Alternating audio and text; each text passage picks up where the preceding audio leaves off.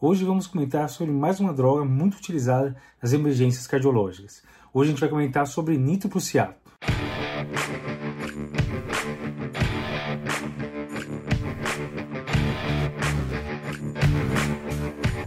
O nitroprusiato é um potente vasodilatador arterial e venoso, então ele consegue reduzir bem tanto pré como pós-carga. E isso pode ser interessante para pacientes com IC descompensada, por exemplo. É um pouco diferente da nitroglicerina, porque ele tem uma ação vasodilatadora arterial mais potente do que tem a nitroglicerina. Ele tem um rápido início de ação e um rápido término de ação também. Quando você desliga o nitroprusiato, vai demorar aí de 1 a 10 minutos para terminar totalmente o seu efeito. E por isso a gente precisa administrar ele em uma bomba de fusão contínua. Em relação às indicações do nitroprusiato, a gente pode utilizar para pacientes com emergências hipertensivas, como paciente com hipertensão maligna, paciente com encefalopatia hipertensiva, paciente com acidente vascular cerebral ou com uma EC descompensada, como a gente já comentou. Para alguns pacientes, como pacientes com insuficiência mitral ou insuficiência aórtica importante, o uso do nitroprusiato pode nos ajudar muito, já que ele consegue baixar de forma intensa a pós-carga e pode ser importante no manejo desses pacientes até conseguir encaminhar para uma cirurgia, por exemplo. O nitroprusiato vem numa apresentação de 50 mg numa ampola de 2 ml.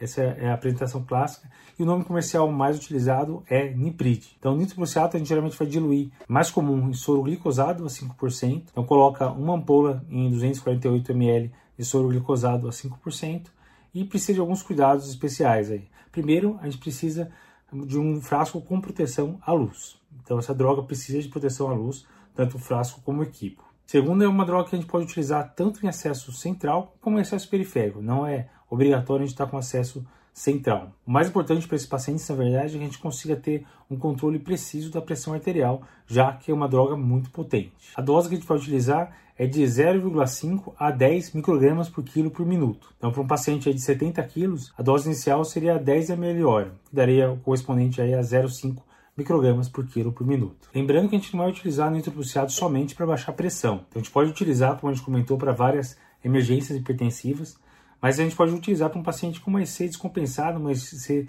com baixo débito, que às vezes está com a pressão arterial lá de 110 por 70, 100 por 70, uma pressão limítrofe e se pode considerar utilizar assim para reduzir pós-carga. Muitas vezes, se iniciar uma baixa dose para esse paciente, reduzindo pós-carga vai melhorar o trabalho cardíaco e pode até talvez melhorar a pressão desse paciente de forma antagônica, aí, apesar de você estar utilizando nitroprusiato. Algumas ocasiões a gente vai utilizar para tentar diminuir a pressão arterial e outras, como uma excess descompensada, insuficiência aórtica aguda, paciente com complicação mecânica pós-infarto, a gente vai utilizar mais com o objetivo de reduzir pós-carga, que seria um objetivo diferente, mas de qualquer forma é super importante que a gente tenha um controle preciso da pressão, idealmente em ambiente de terapia intensiva, com uma pressão arterial invasiva. Em relação aos efeitos colaterais do nitroprusiato, a gente pode ter uma hipotensão grave com o uso da droga, que muitas vezes é difícil controlar, pode levar a meta-hemoglobinemia e pode levar também a intoxicação por cianeto, que a gente vai comentar com mais detalhe. Além disso, pode levar a cefaleia, pode levar a taquicardia reflexa,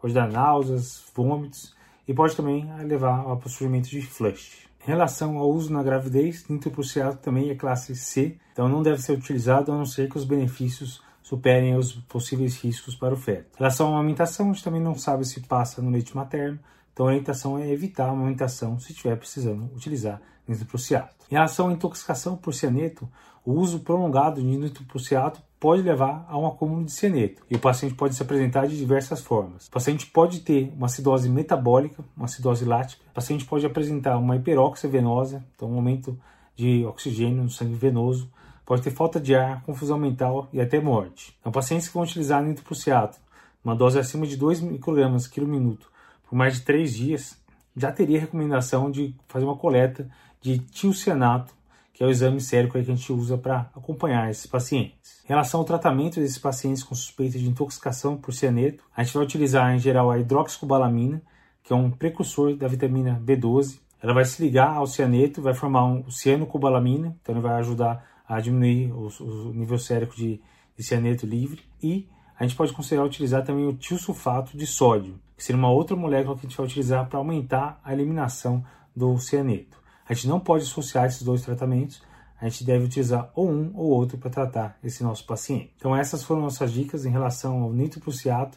Espero que tenham gostado. Continuem nos acompanhando todo dia um conteúdo novo aqui para vocês.